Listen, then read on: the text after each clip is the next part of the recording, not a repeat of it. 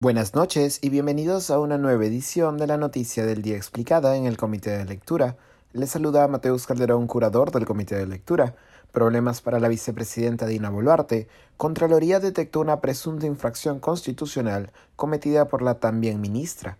La presunta infracción fue reportada en un reciente informe de la Subgerencia de Fiscalización de la Contraloría General de la República.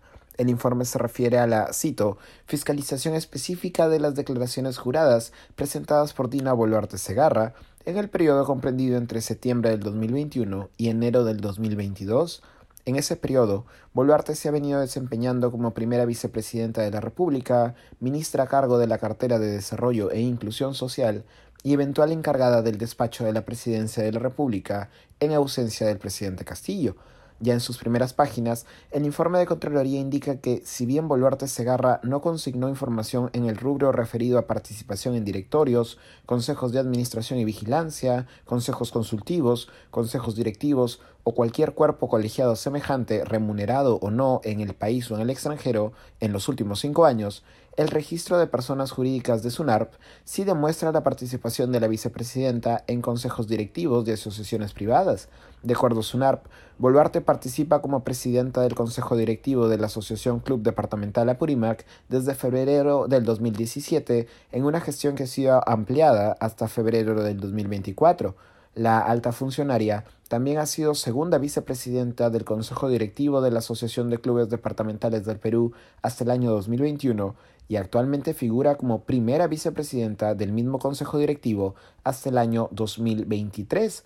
El informe de Contraloría advierte que, a pesar de que las asociaciones, cito, no registran contrataciones con el Estado durante el periodo fiscalizado, el artículo 126, inciso 4 de la Constitución peruana impide a los ministros, cito una vez más, ser gestores de intereses propios o de terceros o ejercer actividad lucrativa e intervenir en la dirección o gestión de empresas y asociaciones privadas.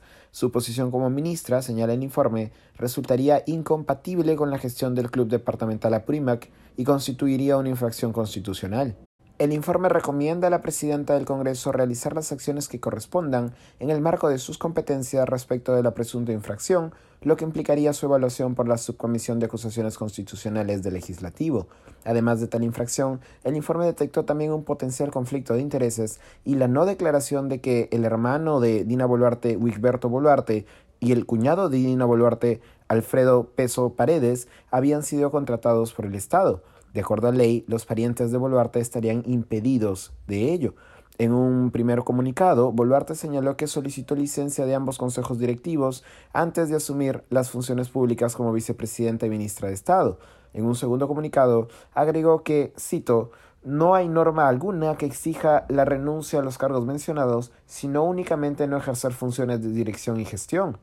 Desde el legislativo, el informe de Contraloría fue recibido por todas las bancadas y se estudia qué medidas tomar respecto de la denuncia. De acuerdo con el legislador Diego Bazán de Avanza País, el informe motivaría una denuncia en la Subcomisión de Acusaciones Constitucionales del Congreso. Eso ha sido todo por hoy. Volveremos mañana con más información. Que tengan una buena noche. Se despide Mateus Calderón.